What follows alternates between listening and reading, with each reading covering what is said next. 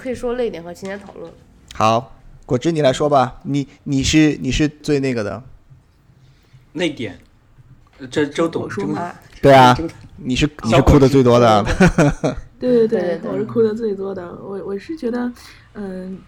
我是觉得燃点跟泪点，其实在我这边有点相像，就是我觉得那种让我特别激动的点，我也会哭。然后那个最最早的泪点应该是就是。呃，鹰眼他发现他的家人全没了，然后他马上就变成了一个惩恶扬善、杀人不眨眼的那种正义狂魔吧，可以这么说。嗯，然后我觉得这跟那个鹰眼当时的那种心态啊什么的很像，然后，然后整个就是五年后的那个场景就特别让人压抑嘛，这是一个。然后另外就是，嗯，他们回到复联一的场景的时候，看到那个重新六个人在那边集结，然后。然后又回到了那个场景，他们很低调的，然后在那边穿越的时候，我觉得也是让我觉得，嗯，内心很澎湃的点。然后当然还有一些可能大家都觉得是泪点的地方，一个是呃钢铁侠喊出了 I am Iron Man，然后就是跟钢铁侠一的最后一句话是呼应的，嗯钢铁侠使，钢铁侠结束。另外就是嗯、托尼的女儿说，呃我爱你三千遍，然后这个也是基本上现在只要打开一个嗯复联四的一个视频的弹幕都在刷这句话。嗯，也是挺让人泪目的吧。嗯，最后就是，嗯，包括那个他女儿会说，啊、我想吃 cheeseburger 了。记得那个钢铁侠一，他从那个呃战场回来之后，第一也是要想吃 cheeseburger，然后 Happy 说你爸爸也喜欢吃，然后这种感觉就也是一也让人就觉得一下就很心疼那种感觉。然后当然，我觉得 Tony 的这个这个感情线，除了跟嗯、呃小辣椒，就包括他录好临临终遗言在放的时候，除了跟他女儿，当然他其实还有一根线是跟小蜘蛛的，那小蜘蛛相当于是他一手提拔的嘛。然后跟小蜘蛛里面又有一个拥抱梗，就是在蜘蛛侠的那部电影里面，每次蜘蛛侠以为 Tony 要抱他的时候，都是不是要抱他，什么开 车呀，要干嘛的，开车门撞。对，然后然后这一部里面，当 Tony 见第一眼见到小蜘蛛的时候，一下就抱住了，而且他是看到小蜘蛛跟他的合影，就是在史塔克工业嗯实习的那张照片的时候，才真正决定要帮助大家一起做时空穿穿越这件事情。所以他们之间这种义父义子的那种感情也很让人感动吧。小蜘蛛后来 Tony 快死的时候，换这次换成小蜘蛛抱着 Tony，就像上一部里面 Tony 抱着小蜘蛛一样，然后他开始在叫 Mr. Stark，然后在后面就直接叫出了 Tony。我觉得这种这种处理都真的还蛮细腻的。我觉得这部戏虽然可能它的大场面，就像邦斯说的，处理的没有那么好，但是我觉得文戏在有些点还是不错的。Tony 死之前大概有那么几秒钟，三四秒吧，然后是完全没有声音的。然后大概之后才有那个小辣椒的哭泣的声音，那个呼吸的声音传出来。那个那个几秒钟，可能也不止三四秒，可能有半分钟的时间，就整个电影院也是真掉在地上都能听得见那种，就是就感觉我身边的人都在默默流泪，那种那种感觉还是挺挺震撼的。对小蜘蛛，我觉得小蜘蛛对啊、嗯钢铁侠来说的话，真的就是就是个儿子，实际上就是自己带的儿子。他在整个整个四里面，你看他从他从一开始从外星回来，就他和美队吵架那一段，就是他在那个阶段完全就是说。我们是，我们是没有办法打过灭霸的，就是他已经完全就是放弃这件事情了，就是我们就接受这个这个这个事实，就是他他做了这件事情，然后我们活下来的人就接受这个事情，move on。但是就是因为就是因为你看他从他从那个他从飞船上一下来，他他跟美队说的第一句话就是 I lost the kid。他他最在乎的事情就是这整个事情，这这整件整件事情对他来说，对他而言最感到遗憾的就是他没有把小蜘蛛保下来，所以所以在后面也才会就是相当于这整个对他来对对钢铁侠而言的话，他这条线就是一直围绕着小蜘蛛，就是我做这一切事情，我是要把小蜘蛛带回来，所以他才他看到看到在那个就是最后小蜘蛛从那个呃，就是到了战场之后，看到看到 Tony 之后，还在那还在那还在那以他一贯的那种巴拉巴拉巴拉巴拉玩命说，然后 Tony 是就是直接上去就抱住了他。我觉得这个这个表现也非常的，也也确实是确实是非常的非常的好。对，而且小蜘蛛的那一段碎嘴还起到了这个补充剧情的作用。到底是那个奇异博士是怎么一下子把他们带回来的？对对对对对，这一个。嗯，也相当于是一个快进的处理，我觉得蛮好。对，奇异奇异博士自己就是个空间石啊，这太 bug 了。对，而且他还有时间石，所以真的是很 bug。你看看，你看看奇异博士最后带了多少人过来，满屏都是圈圈。对，而且是奇异博士和他的同学们。对啊，奇异博士和他的朋友们前前来助阵。对，就是奇异博士 刚出来的时候遇到了那个王同学。对。对王同学和其他同学，然后奇异博士还问，还问他说：“你就带这么点人吗？啊，就带这么点人够吗？”王同学还说：“这个你还要多少人？怎么你还想要更多人吗？”所以奇异博士才要打更高维度的东西，他是嗯。等于是是在一个其他正常维度的人不知道的层面在保护着地球，我觉得这是有道理的。那下面就是再进行一些情节的讨论，就是我这里就是我要插一句，我是作为一个好像普通的观众来听你们聊这个博客，嗯，其中第一点就是这个呃钢铁侠，嗯，他真真的，这个是我第一个疑问，他就是真的，我还挺吃惊的。然后第二个就是你们之前说美队就是。是是后面是换人了还是什么意思？是吧？这是我第二个被剧透的。我们我们要不要我们要不要把这些都逼掉？是吧？钢铁侠是不是？OK，那下面就继续咱们情节的讨论。我先回答你的这个问题吧。嗯，好。既然你选择来参加这个节目，那我觉得你应该有这个准备。是的，钢铁侠是最后。呃，and 是的，美队最后是换人了。嗯，相当于就是啊，其实这个地方是啊，我我们前面说过，我们不牵涉任何其他的呃剧情，但是这个地方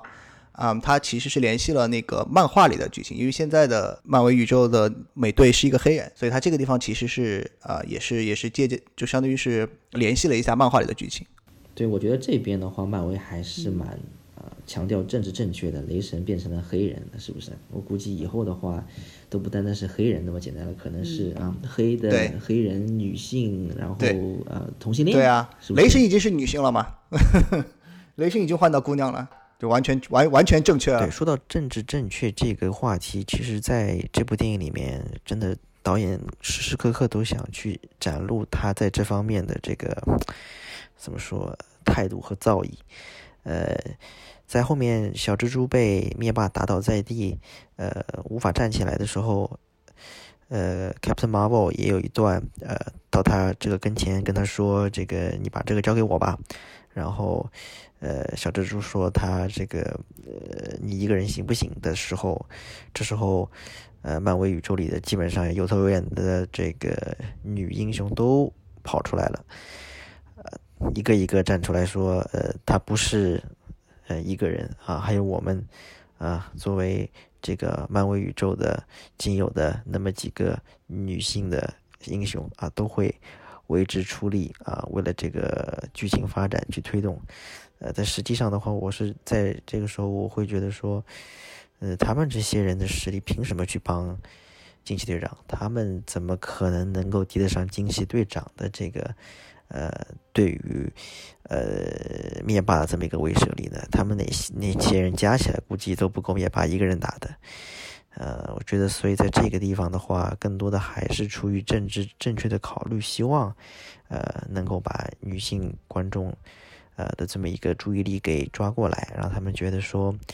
迪士尼、漫威啊，在这部电影里是非常尊重女性的，呃，是非常。呃，怎么说？呃，看重女性，呃，不单单是在社会上，也是在整个这个故事里的这么一个啊作用，以此来吸引更多女性去支持他们。毕竟他们的老对手 DC 靠着这部神奇女侠已经赢得了很多呃女性的这么一个粉丝，包括我有很多同事也是觉得说，呃，DC 的整个一个宇宙里面，可能他对超人、对蝙蝠侠并不是特别的。感冒，但是一讲到神奇女侠，他们都两眼放光，觉得这个真的是一部非常非常棒的，能代表呃女性的女英雄的这么一个电影。我发现一个比较有趣的点，嗯，特别是在二刷的时候，还有意的确认了一下那个卡魔拉摔下去的那个姿势和那个黑寡妇摔下去的姿势，对，是一样的。我我我也看了，好像是一样的啊。这一点我觉得还是比较有意思的。我感觉是那个死死状会比较好看。获得灵魂宝石有一个。呃，必须有一个特定的这个摔下去的姿势。对，我觉得他这个摔下去的这个姿势也是蛮有趣的，就给人一种，呃，那种从楼上摔下来摔死之后，这个警察在地上画粉笔线的这种非常经典的这种姿势。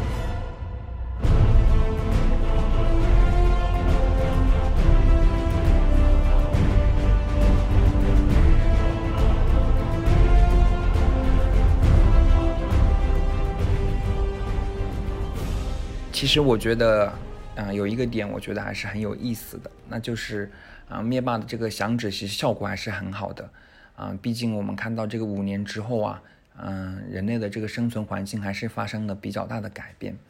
嗯，尤其是电影当中还特意有一些这个新闻的这个声音啊，表现出这个人类的河流啊，嗯，人类世界的这个河流变得更加清洁了，而且我们也看到啊，就是就是人类的。社会也好啊，没有发生大的骚乱，大家好像慢慢的接受了这种呃响指之后的这个世界，嗯，也开始慢慢的开始新的生活，啊，我觉得这应该还是实现了这个灭霸他作为这个减少一半人口啊，啊，达到这个资源平衡的这种啊最初的梦想吧，嗯，那么我觉得还有一个比较有意思的地方，其实是。嗯，灭霸他整个这个人格的转变吧，他的转变主要体现在，呃，其实他之前是有一个好的想法，嗯，但是是错误的方式，啊，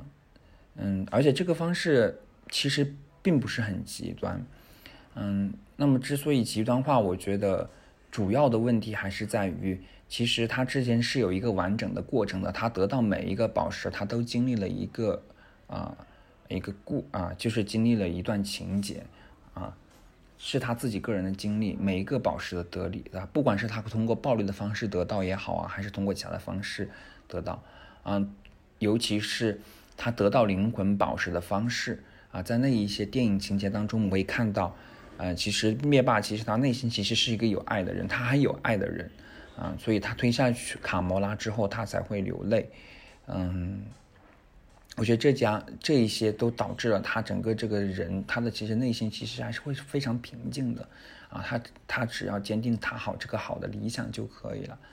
那么在这个终极之战的这个结尾，他的这个性格突然间就极端化了。我觉得恰恰是因为他没有经历这样一个得到灵魂宝石这样的一个过程，啊，他直接就从他这个一四年啊那个啊状况之下啊，这直接穿越到了未来。那么他这个性格就没有经历这样的一个整个的这样的一个变化，所以直接导致啊他会变得非常的极端，尤其是这些超级英雄还不断的在阻挠他，那么他就直接说出了这种啊嗯不仅仅是要消灭啊不仅仅是要这个让一半人口消失，而是让嗯整个世界恢复到这个啊。恢复到原始的状态啊，然后他重新再重塑一个宇宙，啊，思想才会变得更加的极端，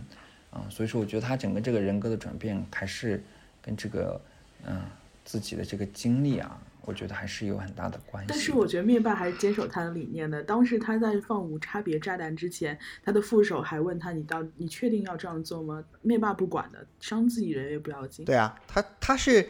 他说了嘛，I mean inevitable。就是他是他是把自己作为一种，他就是命运，他只要能够达到这个目的，他觉得就是只要就是我死掉也没关系的，就是我我一定要做这件事情，更不要说别人了。对，呃，我觉得灭霸这个反面角色其实呃怎么说，从很多方面的反馈来看，他其实是一个很成功的反面角色。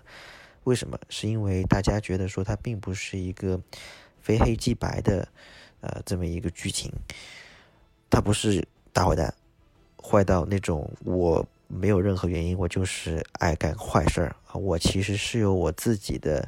呃，不能说是难言之隐，应该说是有我自己的这么一个原因的。呃，那是为什么？是因为我觉得现在整个的宇宙都是呃人口过剩了，然后大家也没都也都没干什么好事儿，啊，其实就跟圣经里差不多。呃，上帝为什么要毁灭那些呃城市？是因为这些城市里的人类都已经堕落到不能拯救了。呃，他也是觉得说，那没错，整个宇宙的大部分的这个文明其实都已经。没有必要去拯救了，因为他们都已经积重难返了，所以我需要，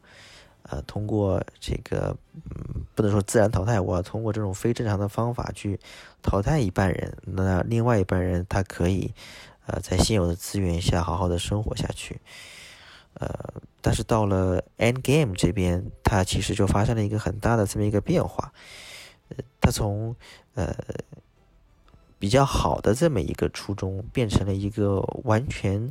啊反派、完全呃邪恶的这么一个目的。他觉得说，既然干掉一半人是没有办法，呃，怎么说，嗯，达成我最终的目的的，因为你们这帮人总是要一而再、再而三的通过时间旅行的方式回来阻止我做这个事情，那不如我就一一了百了，我把整个宇宙里的人全干掉，然后我再。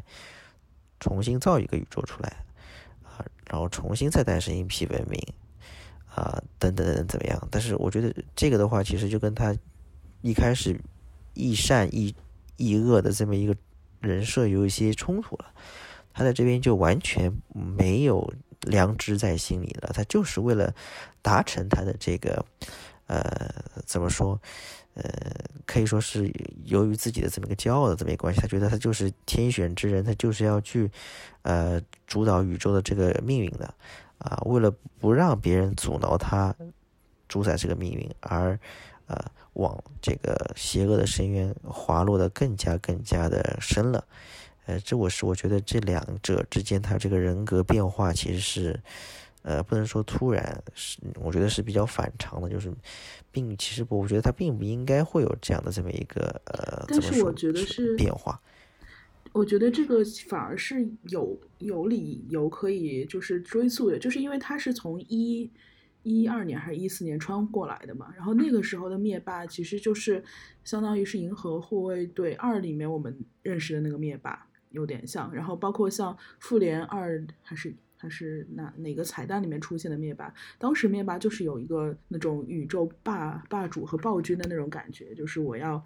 呃，踏平很多星球，然后我要得到宝石，这样子。就是当时的灭霸还没有出现很多人格方面的，哦，我要作为一个寄生为主任，我要去维护宇宙秩序，我要让这个世界变得更好，好像还没有这样。只是到，反而是就是到一九年之后的那个灭霸才有那种老年退隐的那种感觉。所以可能确实灭霸在这段时间内就是有这样的转变。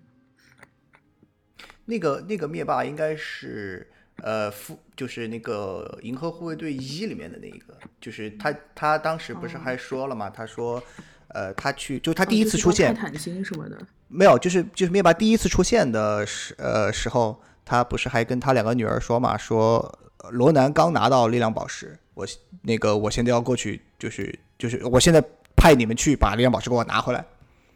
然后才引出了，就是你记得吧？然后然后才引出了那个《银河护卫队一》的一的剧情嘛，就是那个那个罗南拿到宝石的那个地方。其实，呃，星云和那个。钢铁爱国者回到那个星球的时候，其实是对银河护卫队那一段有有致敬的。虽然那一段表现的有点中二啊，包括星爵的出场什么的，但是，嗯，完全解释了，比方说，呃，星云断手之后用了一个钢铁手臂，然后可以去直接去拿那个，呃，拿宝石啊等等这些梗，我觉得还是都能串得上。嗯，我想再问一下，这这边已经聊到哪里了？我可以问一下吗？呃。这一段我们正在我们正在发散中，我们正在发散中。我觉得是这样的，就是说，嗯，就是说，呃，顺着刚才邦斯的那个那个话来说啊，就是，嗯，其实复联这边一开始也没有想过要再去打灭霸，他们想的只是说去以前去拿那个就是他们一开始只是想的，为什么他们会去做这个时间旅行，就是因为在他们这个宇宙里面，现在已经没有无限宝石了，被他们这个宇宙的灭霸给毁掉了，所以他们也没有想说，哦，我再去把灭霸揪出来打一顿，也不也不是这样想的，只是说去收集所有的无限宝石，来恢复恢复这个宇宙里面那另一半的生命，而是因为他们做了这件事情，那一个。呃，另外一个宇宙的那个灭霸跟过来了，就是 A 到你脸上了，那你肯定要揍他呀，这有什么好说的，对吧？呃，就像刚才讲的，这个灭霸的整个一个人格或者说性情就发生了这么一个巨大的变化，他已经不再是呃为他的最终目标呃而去行动的这么一个人，他现在就好像对，因为你看三里面享受于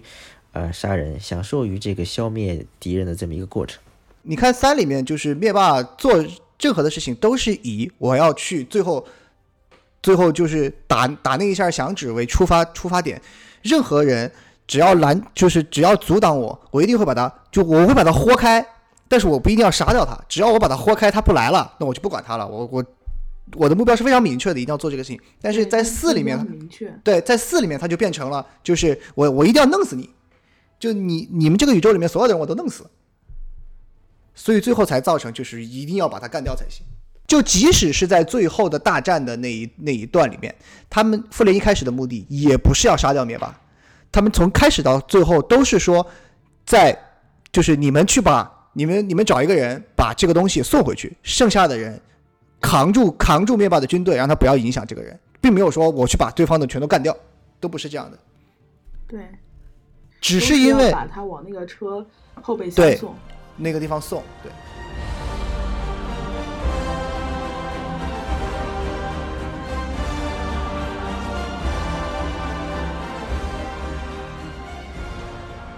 最后，我们大家再讨论一下，在这个，因为，嗯，毕竟漫威这宇宙它有那么庞大，有可能它这个线布的不是特别的，嗯，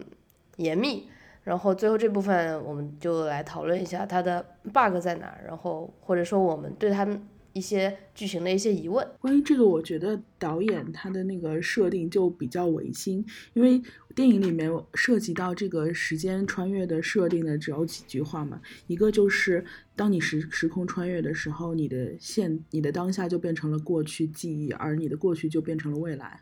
所以我觉得就是嗯。就是在所谓的时间线里，所所有的时间线都存在于一个人的认知当中，嗯，他记住什么什么就是真正发生的，他没有记住的，他那个那个那个在这个时间线上他就没有发生。就比方说，二零一二年的纽约，他们回去篡改了，那究竟洛基还活着吗？他的他拿走呃宇宙魔方之后发生了什么？他不存在任何人的记忆里，那么洛基就不存在。就是在他们还了石头之后，在那一个在那根时间线上就不存在，包括像嗯其他人也都不知道美美国队长回去干了什么，所以在这根时间线上，嗯也是不存在嗯美队呃他跟呃卡特特工的一段讲话的那一段只存在美队自己的记忆当中，然后。对，就是一个参照系的问题。我觉得所谓的时间线就是参照系。然后至于那个美国队长是怎么样坐在了湖边，我觉得可能跟就是在美队二里面的一些情节也会有一点强行联系啊。就是当时美队二的时候是卡特快要死了，然后美队就是回到卡特的病榻前，卡特看到他的时候完全没有惊讶，说了一些话。那些话如果你单挑出来，其实嗯。如果你的设定是卡特知道美队，嗯，会从未来会在未来苏醒，然后知道她之前的丈夫是从未来穿越回来的美队的时候，这些话也套得上去。然后我觉得这个美队应该是，就是这个老年美队应该是在卡特死之前穿回了，呃，穿回了就是现在的时间线，应该是在真正美队苏醒之前就穿穿回来了。然后，所以才会有，嗯，卡特最后死的时候身边没有人。她有过一个丈夫，然后她丈夫莫名就去世，然后她见到了，呃，就是冰冻苏醒的真正的美队这样的一个一个场景。但至于那个老的美队是怎么穿回来的，嗯，一方面要么就是他有皮姆粒子，另一方面那可能在那个时间线上有，呃，有在他的有有尽可能努力的跟皮姆博士保持联系之类的，可能他就。Somehow 穿回来了。但我认为他是穿回来，不是一直在这根时间线上活着。因为如果活着的话，美队冰封了七七十年，他穿回去的时候也已经是他苏醒之后好几年了。那他至少活了一百多岁了，这个这个不太现实，我觉得。这个的话，我觉得从两方面都可以解释。实际上，呃，我觉得其实他穿回来这个也有道理了，因为你想，如果他不穿回来，如果他留在那儿，那么就会造成就是相当于相当于就是说这个事情是已经对在他的记忆里面，他从冰封中醒来，然后做了这一切的事情，然后回到了过去，在他那一个那条时间线上，他必须要遵守这个这就是这是历史。而不是而不是其他的那个，所以他必须要遵守这个历史。也就是说，他到了那个时候，他必就是苏醒之前，苏醒之前，就是他在在他那个时间线上只能存在一个美队。那么这个美队是一定会苏醒的，那么他就只能让位，所以他就只有走。嗯，这可以这样解释。还有一个就是说，如果呃从另外一个方面来说的话，美队活一百多岁其实是其实是没什么问题的，因为从理论上来讲，嗯，美队。会在七十里，就是跟正常人一样衰老，这个现实，这个事实本身就让我觉得就不已经不符合设定了。因为超级士兵血清的话，是是是会让你延缓衰老的，本来就是这样的。但是还有一个梗是，呃，漫画里面美队是被抽掉那个超级士兵血清，所以才会有二代美队的。但是二代美队的选择，这个也是我想吐槽的点，就是明明冬兵啊、鹰眼都当过，但是呃，最后给了 Sam。这然后鹰眼在旁边啊，不是鹰眼，呃，冬兵还在旁边鼓掌，这可能这个就是政治正确吧？政治正确了嘛？一方面政治正确，另一方面那个就是为了为了跟漫画共享设定吧，应该是。还有我还有有一些比较嗯比较搞笑的槽点疑问啊，比方说钢铁侠为什么还要亲自洗盘子？他家难道没应该没有洗碗机吗？这个只有这个动作才能够把水喷到那个照片上，他才去看到那个照片。所以说，这是为了情节设置的这个，而且就再怎么发达，他也得做点事情，是吧？显得很居家的感觉。难道难道不是因为只有 Jarvis 有洗碗功能吗？Friday 没有？啊，Friday 没有洗碗功能？那再怎么，你不他家应该？你不是一你不你不一直觉觉得就是 Friday 的功能很有限吗？比 Jarvis 差到哪里去了？说不定也不会洗碗。那好歹他家应该应该有钱吧？有钱应该买得起洗碗机吧？而且我是觉得他这个呃，钢可能是这样子吧。钢铁侠他他这个他把他的可能到了这个五年过后的这个生活当中，他可能会尽量的淡化呃，就是说他生活中的其他的可能科啊科技成分，他把了科技成分主要是集中在他那个那个工作台那里。主要在那里进行这个相关的这个，啊，在其他的场景，它可能还是更多的一种生活化的场景，在在生活，啊，嗯，对，他的装备都已经被锁到了车库里，可能是这样的一个对啊一个想法吧。你看，哥明显也不是经常洗碗的样子嘛，笨手笨脚的。我觉得洗碗并不到是，并不是因为他们家真的是没有洗碗机，而是。可能更多的是觉得说这是一个一个人静静思考的这么一个时间，可以啊花很多时间慢慢洗碗，慢慢考虑一些事情。对，我觉得可能更多的是在这个方面，而不是对，而不是纯粹洗碗。每次心烦意乱的时候，就拿小辣椒的牙刷牙刷刷马桶，是吧？嗯。另外，我觉得还有一个非我们大家都比较。呃，比较有疑问的地方，也也是我在各种社交网络上看到比较有疑问的地方，可以大家我觉得讨论一下，就是啊，皮姆粒子的这种就是呃微缩能力，它到底是到底是一个什么样的原理？就是为什么为什么他们每个人呃要一管，然后灭霸整个军团只要一管就全都全都过来了？我觉得还是因为星云在这边接应的关系，就是，呃，你比方说你要穿到过去的时间线，过去是没有这个那个 portal 的那个口的，所以你需要皮姆粒子及以及那个时空的那个 GPS 导航仪，啊你去选择一个对选择一个出口去出。但是如果如果你是穿穿过来，那相当于这边是一个呃，只要星云在那边守着打开那个通道的话，你是只要进去就能嗯过来的一个、一个状态，就有点像那个魔兽世界那个电影里面一样。我也是觉得是这样子的，就是我觉得 就是对对他们 来讲，就是呃，他们用皮姆粒子去的时间，就是他们去的那个点，他们那个口子是没有，就就是他们是不同的口子，但是这个灭霸的他是一个，就是他们所有人都只要去一个地方，嗯，然后而且对，那时候我觉得就可嗯能是个彩虹桥的功能。而且关键是，他其实也不是所有人，他应该是把皮姆，他的科技应该非常发达，他把那个假设啊，他那个就是只有惊奇队长才能够打烂的那个飞船，因为它非常的巨大，对吧？然后那个里面有某种能源的话，他把皮姆粒子放在那种能源当中，然后使整个那个飞船具备了这种可以穿越时空能力。而在这个飞船里面的人，他因为这个飞船可以穿越，所以他整个人也穿越了，这也可以解释得了。啊，就是说，就啊、因为他呃，没有，就就有点像那个谁，他带了一个就是带带了一个时空，不是带了一个宇宙飞船。啊对，就是他其实穿过来的是穿越了一个船，对对而不是穿越了一批人。他是以船的形态穿越过来的，然后把船里面的人放下来，呃，不不是船里面的那些妖魔鬼怪放下来，呃，就是这样的一个，我觉我认为是这样的一个。呃，没有，这个地方是这样的，这个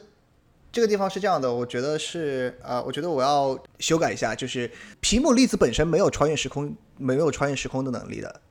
它只是把你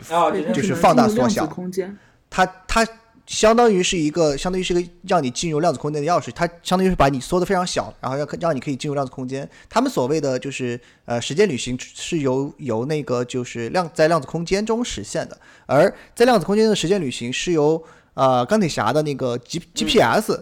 来实现的，并且他们都不能就是按照他电影里的解释的话，他们不是一个严格意义上的时间旅行，而是。在他们一旦进入量子领域之后，他们的那个时间就无效了。相对于量子领域，就按照那个按照那个星际穿越的理解来说的话，量子领域可以，我觉得可以在这个地方从某种角度上来说，类比于星际穿越里面的四维空间，就是在那个在量子领域里面，无为，时间线是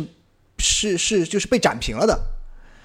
你为什么蚁人看到全排列的？对，为什么蚁人就是为什么蚁人在那个里面呃搞了那么久，然后然后出来，是因为他是在里面瞎打瞎撞，他相当于在整个时间线上瞎打瞎撞，最后撞出来了。而钢铁侠做的是什么？钢铁侠只是在这个他做了一个 GPS，让你能够在这个时间上做选择，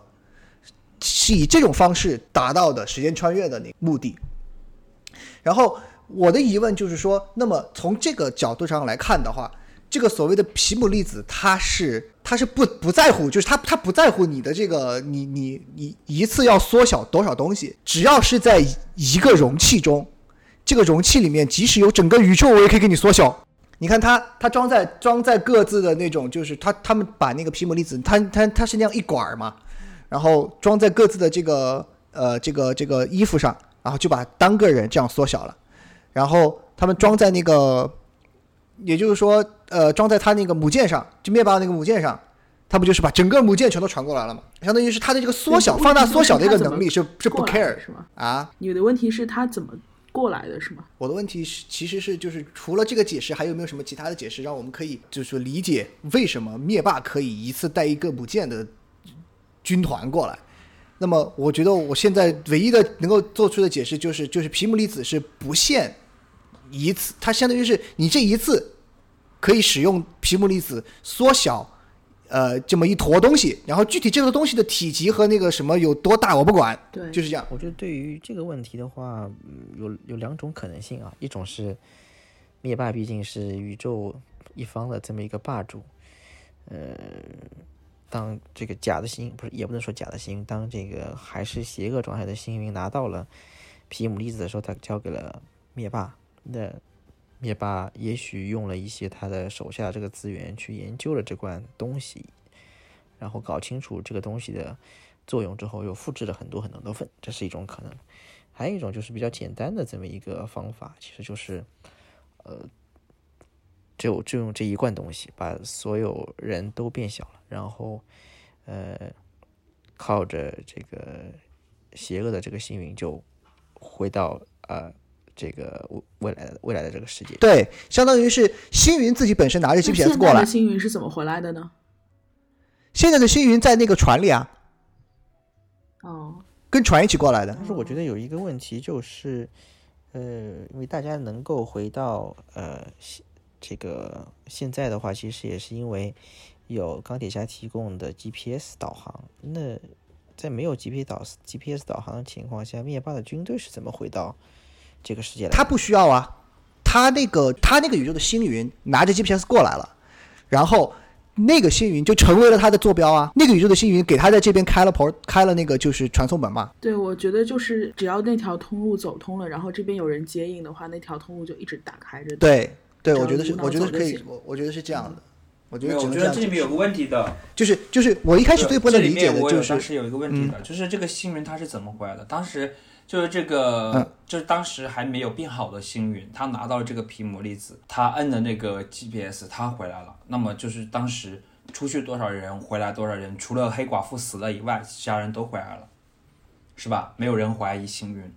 因为那个星云其实是已经是呃那个坏的星云。对那么按理来说，那么他带了这一管回来的话，那么在这个当时的这个宇宙里面就没有就没有皮姆粒子了呀，是吧？就没有了呀，因为他已经用过了呀，他已经回拿用这个皮姆粒子已经回来了呀。那么他们怎么又可以回来嘞？我觉得这个问题其实还是比较容易解释的，就是其实你可以想象，呃，灭霸把所有人都叫到了这个船里面，包括了星云啊、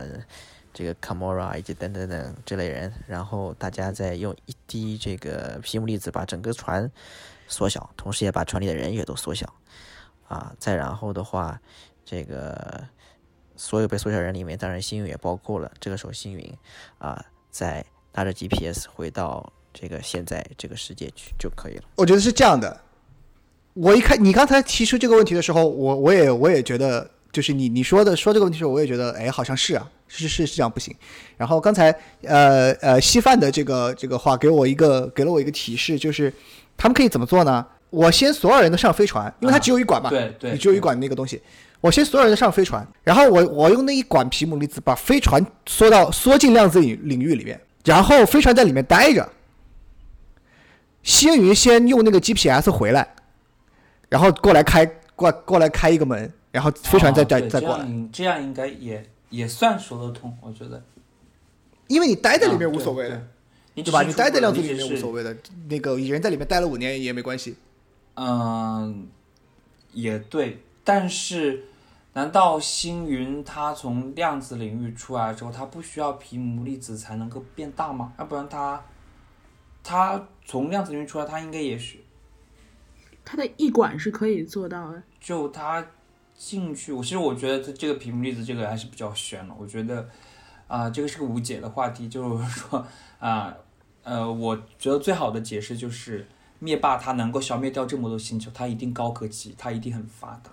就一定聪明的要死。就我觉得，至于为了一个皮姆粒子，好像发现了一个什么宝贝一样嘛？他空间宝石这么多宝石，他都能够找得到，就在乎你一个皮姆粒子。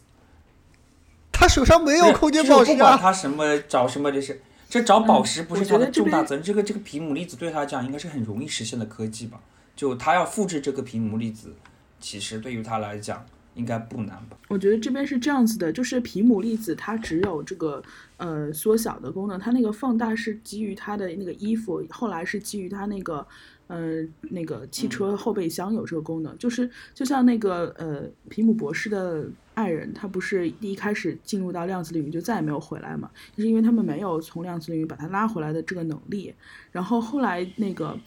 就是 somehow 他的那个后备箱有了这个这个这个机器之后，就可以把这个人，因为蚁人他自己经历了量子领域又出来了嘛，然后他他把这个技术应用到了那个 portal 上面，所以那个 portal 是可以把缩小到量子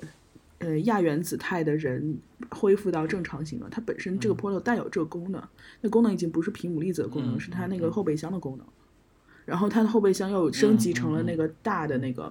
传送门，所以我觉得传送门哦也是有把因为小变大的一个能力的。啊，这个不没有，这个可能就是在一人二最后结束的时候，他们要测试这个，他们可能就是来测试这个效果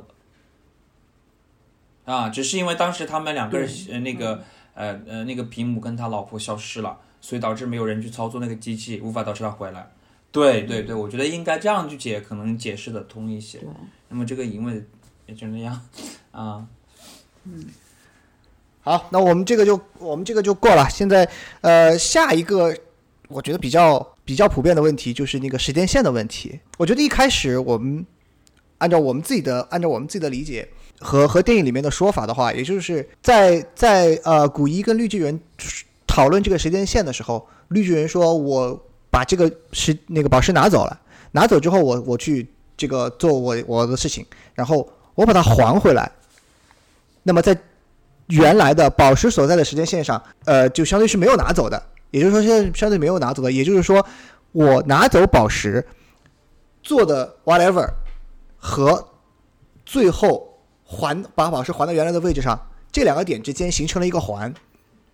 我在这个环里面做任何，我在这个环里面做任何事情，对现在的时间线，对对当下所在的这个这个宝石所在的这个时间线是不存在影响的。还是回到那个问题，就是其实古一他对于古一法师来说发生了什么？就是绿巨人把石石头拿走了，下一秒美队把石头送回来了。对吧？对他来说，只发生了这两件事。那所有的之后的事情，古一是不知道的。包括古一在那个呃《奇异博士》那部电影里说：“我看不见你的未来，因为你的未来被篡改过。”就是我觉得这就是这就是所谓时间线。对，所以所谓时间线没有办法那个的。我所以我才觉得这部电影的设置就是，嗯，只有这件事情存在在你的脑海里面，这件事情才发生。就是对古一来说，他没有看到。那个这两个石头来回之间的事情，所以他认为他的时间线是对对，我觉得是这样子。啊，就是他还回去之后，因为他改变的是未来的事情，就对于当下的人讲，他不会生呃产生分差，而且关键是在这对，而且关键是他这个这我当时的这个变动都只在就是可能就是半秒或者一秒的时间里面，如果按照这个量子领域这个他这个解释的话。他的这个是就等于他没有离开过这个空间一样，啊，只要你还过去了，它其实就是一个这个，因为它可以在恰当的时间点，可能就是呃，在这个时间点，只要在它借出去这个宝石之后的一个非常短的时间点还回去，那么就就等于是这个宝石就没有离开过这个地方，没有离开过那个时空。但是我还是觉得这个条件是这件事情发生的时候。没有观察者，对吧？你一旦有人观测观测这个东西，它就会产生记忆。那么一旦产生记忆，就会变成，呃，这个这个相当于是另这另另一段时间线。对。那么也就是说，比如说我，比如说魔方，它放在那个盒子里面，你可以去没有趁没有人的时候，你把这个拿走，然后你还的时候也没有人看到，你就把它还回来。但是古一是放在他身上的，他把这个他自己把这个东西给出去。然后还还给他的时候，也要也要就是还到他身上的，也就是说，对古一来说，他即使他即使那个不知道，就是中间发生了任何事情，对于他的记忆来讲，你你想想看，对于他的记忆来讲，他他是什什么？我把这个石头给了一个绿，给了绿一个绿绿油油的家伙，然后另外一个蓝色的家伙回来把这个东西给了我了。即使这两件事情是是前后发生的，我也会对这个事，就是对这件事情本身会有记忆。就是他有记忆，不影并不影响这个事情。我不，我不会对这个事情感到奇怪吗？他感到奇怪，不会影响到他的时间线，就是他该做到的事情还是做到的事情。因为这个时，这个他的目的是要保护这个时间宝石，而现在时间宝石又在他手上，他即使不管他们之间之后发生了什么，对于他说他没有影响啊。就是他没有必要去追究你们究竟拿我这个宝石做了什么，而且他自己可能也用这个时间宝石去未来看了一下，他看不到那个改了东西的那个改了那个呃，就是后面的这个未来，他也可能看不了那么远，因为他法力可能没有奇异博士那么强。古一法师心真大。所以说。古一法师心还是没有那么大的，因为他其实他，你比方说绿巨人问他说奇异博士在哪里，他说啊他大概五年后才会来，那说明他其实知道这根时间线的近期发展走向的，对吧？那但是他不知道这个宝石借出去之后还还不还得回来，直到绿巨人说是奇异博士让他让，呃是奇异博士主动交出宝石的时候，他才相信这件事情发生是有它的必然性，才愿意。相信把这个宝石给出去。对，因为他其实也看不到那一段被篡改过的这个。呃，但我觉得这个问题还是应该算是一个平行宇宙的这么一个问题，因为呃，就像古一所说的，如果你对我们的世界做出了一些重大的改变，比如说拿走了一块宝石的话，这个时候就会产生一条平行宇宙。呃，那有些呃，这个平行宇宙的结果可能是，哎，你最终可以把宝石还回来，也有可能最终是你没有把宝石还回来，导致整个世界就走向另外一个呃极端了。呃，即便你最后把宝石还回来了，只不过是满足了这从这个时间分界线开始的某一个平行宇宙而已。呃，其他的那些可能性，你依然没有办法去去去取消，或者是去这个呃弥补。呃，这也是为什么呃奇异博士他可以看啊几千万个这么一个可能性的这个。平行宇宙，然后找到对他应该知道有一千四百万种结局，里面有一个结局是美队会缓过来，是吗？呃，可以打败灭霸的呃方法，也就是那一条平行宇宙的这条线索的这么一个原因。呃，要不然的话，那其实对于整个一个世界来说，呃，所有东西都是环环相扣，都是因果，呃，有情有结果的，嗯，不会有所谓的这个呃。呃，扰动或者说是时间线的这么一个改变，因为，呃，这都是注定了的，注定你会回来改变这个时间线，注定你会这个呃回来重新去拿这个时间宝石等等等等。我觉得，呃，真实的这么一个理论不应该是建立在呃这个呃理论基础上，而是建立在平行宇宙的我觉得基础上。就是我觉得，对于他们奇异博士来讲的话，他们这个就之前跟小果汁。私底探讨过这个问题，就是说，呃，如果有时间宝石的话，其实因为奇异宝石，呃，奇异博士他一直没有使用那个技能，就是把灭霸困在某一个时空里面，啊，某一个时间点里面，就是在那个时间里面无限循无限循环，啊，这个就这样的话，就像他对到那个多洛姆一样，是吧？这个多洛姆就是那个。黑黑色大黑色大怪一样，嗯。啊，对，把它困在这样的一个，就是他那个他那个时间宝石就是一个时间循环嘛，困在那个时间循环里面，啊，就是这个时间循环只对他们，嗯，就是说当时在奇异博士的那那个电影里面，他实际上是他没有对多玛姆做任何操作，他是他是把呃对自己。他是把那个环扣在自时间环扣在自己身上，也就是说，对对呃那个时对奇异博士来说，他进入了一个时间循环，而对多玛姆来说不存在，因为多玛姆是超越多元宇宙的，它不存在于它它不受不受时间维度的影响，也就是仅也就是正正因为正因为这一点，奇异博士才可以做到就是这样去烦死他，但是对灭霸来说的话，灭霸是受时间维度控制的，他不能超脱时间维度，所以对。灭霸不能做这个操作。你对他来说的话，就是他每一次，你每一次独挡，对他来说都是新的，很多遍都是新的。对他，他他无所谓的。所以，所以你不能这样做。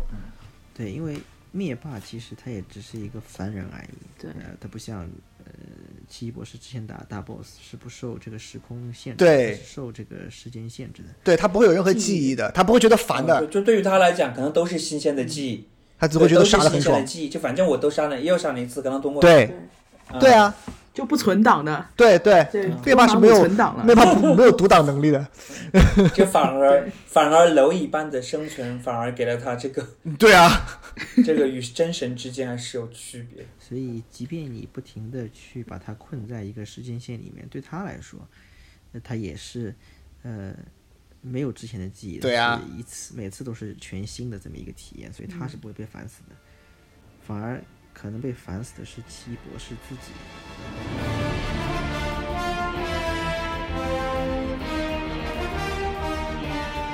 在这个这个这个时间旅行的这个这个这个疑问上，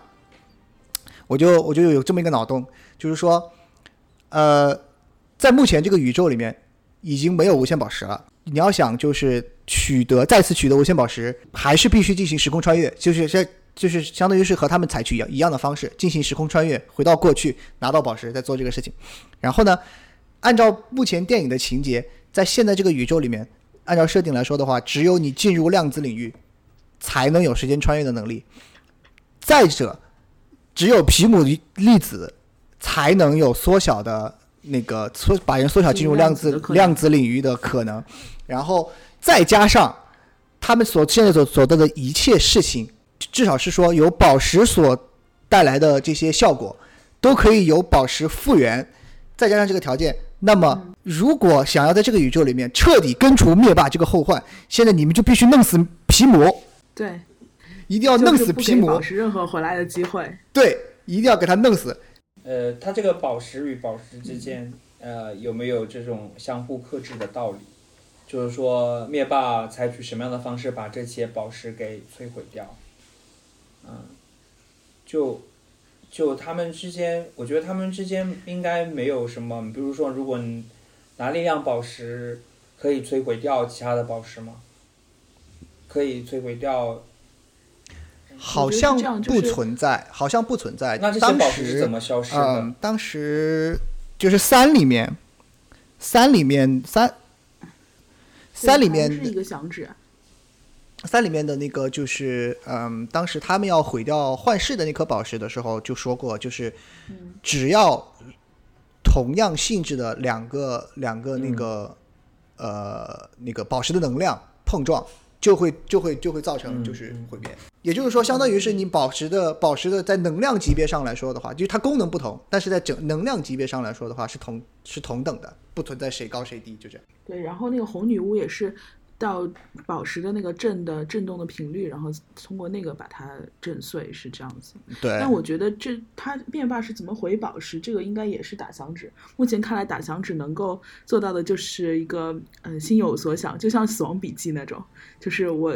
在打的时候想谁死谁都死嘛。那他打的时候想宝石全部毁灭，宝石也毁灭。我觉得是，就是就是你一旦集齐六颗宝石，成为了一个这种套装的话，就变成一个阿拉丁神灯了。你唯一激活这个神灯的方式就是打响指，会对使用者带来巨大的巨大的毒副作用。所以不是网上有这个段子吗？说最后那个美队把整个六块宝石交给了叮当猫，然后叮当猫很感激，说 谢谢你这么信任我。然后美队说不，你是这个世界上唯一一个不能打响指。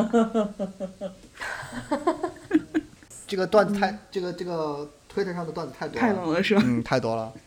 还有一个，我记得还看了一个，说美队最后不是还宝石嘛？心灵宝石不是要还给红骷髅嘛？你可以想象一下，红骷髅看到 看到美队的时候会，哎，灵魂宝石，回美队看到红骷髅的时候会说什么？是吧？他不是前面看到那个鹰眼和呃寡妇去的时候，对吧？这个 Natasha，daughter of Ivan，Barton。Son of Edis, Steve, son of a bitch。好像是这样的一个梗。嗯，哎，说到这里，那个 Evan 好像是钢铁侠二里面的那个一直叼着根牙签的一个反派，好像是啊。这个谁呀？是哪一个？哪一个？钢铁侠二不是那个？不是那个谁吗？不是那个就是？呃，铁锁，铁索，叫啥来着？叫铁索。那个米对，我知道，就是就是就那那丧鞭那叫对对对，他确实是个烟锁还是铁锁？但是就是这个，你说是他吗？不不会吧？他是个俄罗斯人，好像是他好像是成名吧？不然的话，那这个这个这个年代的这个就就是岁数不对了。没有啊，钢铁侠二的时候，你想他跟钢铁侠是一个年代的人啊？嗯，但是也有可能他年少生子，那应该不可能吧？因为那个钢铁侠二 当中不就是黑寡妇出场的第一部电影吗？那个完全没有表现出他跟大事件是关系啊。对，是，可能互相都不知道吧。反正至少黑寡妇是不知道的，对吧？嗯。另外还有就是刚刚突然想到一点，就是嗯，这一次的那个嗯，刚刚说的你说观察者的角度一定会影响时间线，就是不是有点在说那个测不准原理？呃，对，我觉得是这样的。领域我觉得是这样的，对吧？对，只要有观察者，就一定会影响测量的效果，就是一定会有主观因素影响到这个事实。对，而按照我们现在讨论出来的结果，就是你的相当于是你的你的你的历史是由你的记忆所呃铸造的。那么对，一旦你有观观测产生了记忆，西就没有存在。对，就是这样的。嗯你的存在是由你的你的记忆决定的。好，那我们这个差不多了，最后来结束了。嗯这个我们说一下最后的彩蛋吧。你们有谁第一时间第一次就就是注意到这个彩蛋了吗？有听到那个打铁的声音，我怎么有记得是也出现了一点点打铁的画面呢？没有我确实没有完全没有没有。我我第二次，我第一次去看的时候，我其实不知道这次没有彩蛋，因为我记得三好像也没有彩蛋，对吧？三三有彩蛋啊，三好像就是那个 BBG 的那个打打惊奇队长的那个。啊，B B G B B G 对。OK 啊，Anyway 啊，反正就是我，反正我最后还是按照习惯在等彩蛋嘛，但是最后等下来就是没有画面，但是我我确实注意到那个那个那个声音，但是呢，我一开始没有，我没就是我以为就是个单纯的这种配音，我没有太多的这种注意到还有什么特殊的含义，我是回来嗯，回来才才看到他们评论里面说的，说那个就是是他的那个打铁的声音。但是我觉得这个彩蛋没有什么其他的意义啊，它不预示着下一个钢铁侠是谁，也不预示其他的，只是一个轮回嘛。或者说我觉得这是轮回的意义出场的一个介绍。对，我觉得是轮回，钢铁侠开始，最后也以钢铁侠结束。我觉得他这这个对，另外钢铁侠在这部剧里面妥妥 C 位是他。主要还对我觉得他就是一个致敬吧。其实我就我觉得我也是二刷的时候看了别人讲，我才特别去注意一下最后结尾的这个，因为之前的话，我我看第一遍的时候。呃，那个电影还没有结束，就是刚刚开始出字幕，然后那个打扫的阿姨就讲：“你不要看了，没有彩蛋。”然后就就这么说。然后第二次我去看的时候，呃，确实听到了那个声音，但是，但是我觉得他这个其实也就是一个致敬吧。我觉得他没有没有说什么，我，但是我我觉得他没有想到就是说，呃，以钢铁侠开始啊，以钢铁侠结束。其实严格意义上来讲，漫威它的这个就是如果他开启这个宇宙，他应该是从那个开始的呀，从那个无敌浩克开始的，先拍的无敌浩克吧。嗯，第一部电影应该是再早，对，应该是啊再早绿巨人浩克，这这好像是应该算是。呃，对但是对，很多人都不把它再哦归到这部了。因为那一部就是从那个上来说的话，不算是那个 MCU 的。没有啊，那个那个那个那个演员不一样 MCU 的第一部但是就是那个那个那个当时那个国防部长，他一直都是这个国防部长，就是那个威廉赫特那个演员演的这个国防部长，他一直都是这个电影宇宙里面的国防部长。对对对，他在那个《无敌浩克》里面，他演的就是这个样的角色。对对对对对他的女儿还爱上了爱上了这个浩克，就是那个利弗泰勒演的。对嗯对，但是就是相当于是说，呃，怎么说呢？就这个要真的说的话，可能就是比如说，在那个他们拍那个的时候，相当于是这个地方只是我留了一个留了一个扣儿，你后面可以相当于后面电影可以用，但是有可能在那个时候还没有这样一个 MCU MCU 的啊计划。对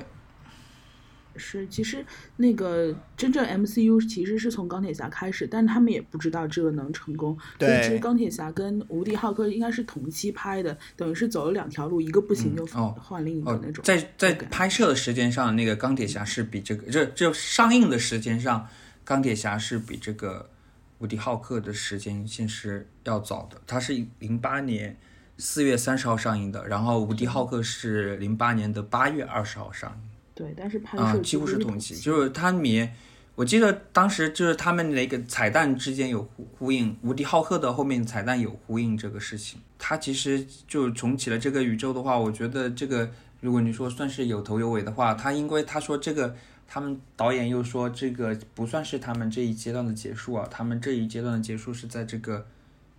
今年七月份的那个蜘蛛侠二。那个玩转世界还是这样的一个电影里面吧，嗯，这个它才形成他们第三阶段的最后一部电影啊。哎，我跟你说，这个感受就是一样的。我觉得我们这期播客，就是它的这个这个可能目标受众也是那个漫威的铁粉，然后就是核心的观众群。像我这样，就可能是跟我爸爸一样看《复仇者联盟四》看睡着的人，就是我努力的在跟着。你刚才已经睡睡过去几次了是吗？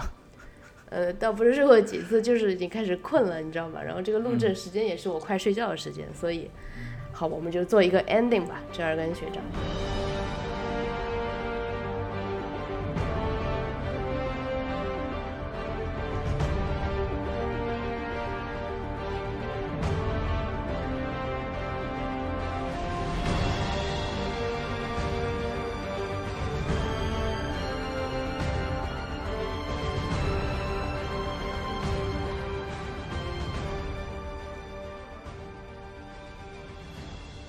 就像我前面说的，这也是我们四个人呃作为普通观众，然后呃看完以后的一些感想，同时同时呃联系了自己。呃，以前看的就是漫威宇宙的这些电影，纯粹的纯粹一个瞎聊吧，就是朋友之间的聊天，也不专业，也也也没有什么打分啊，什么都没有，纯粹纯粹的聊天。OK，那对折耳根播客有没有后期的一些一些计划？呃，就像我前面说，呃，这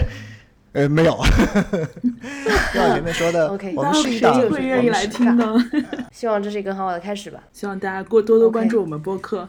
呃，另外就是刚才呃也谈到这个，就是说，我觉得就是我是想这个所谓的陪伴型播客，就是说什么呢？就是我是我其实就是想做这么一个就是朋友之间聊天的非常不严肃的这样一一种。给你相当于是给你创造一个在做其他事情的时候，你可以放来听的这样一个东西。呃，你不用非常认真的去正襟危坐的，还要做笔记啊或者什么的。也我们也我我们不传授任何知识，也没有什么呃，就像 anyway，我觉得像 anyway 他们的那个说法一样，对我们这个全是水货是吧？没有没有任何干货，目的就是纯粹的给你一一个背景音。同时，我觉得这也是我自己的一个私心吧，就是说通过做播客这样一种形式来认识更多，因为我本来也蛮喜欢和人聊天的，所以通过做播客这样一种形式来跟更多的人产生这个聊天的机会。OK，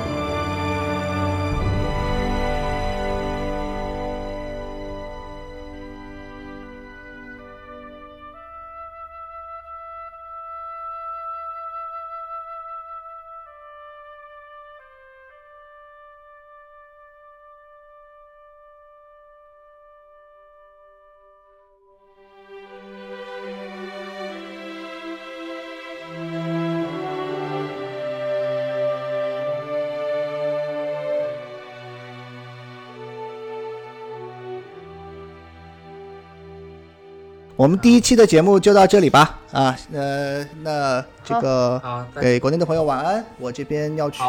做饭了晚安。晚安，大家下期再见。拜拜好，拜拜。晚安，拜拜，拜拜。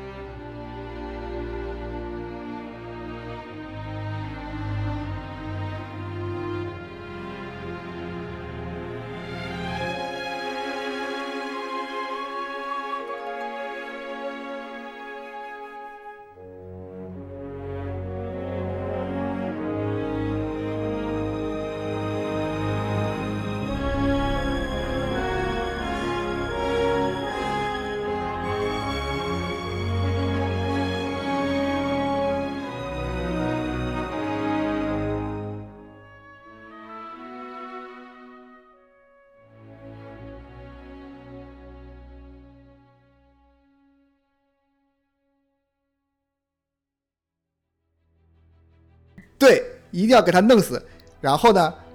另外一个推论就是皮姆是黑衣组织的成员。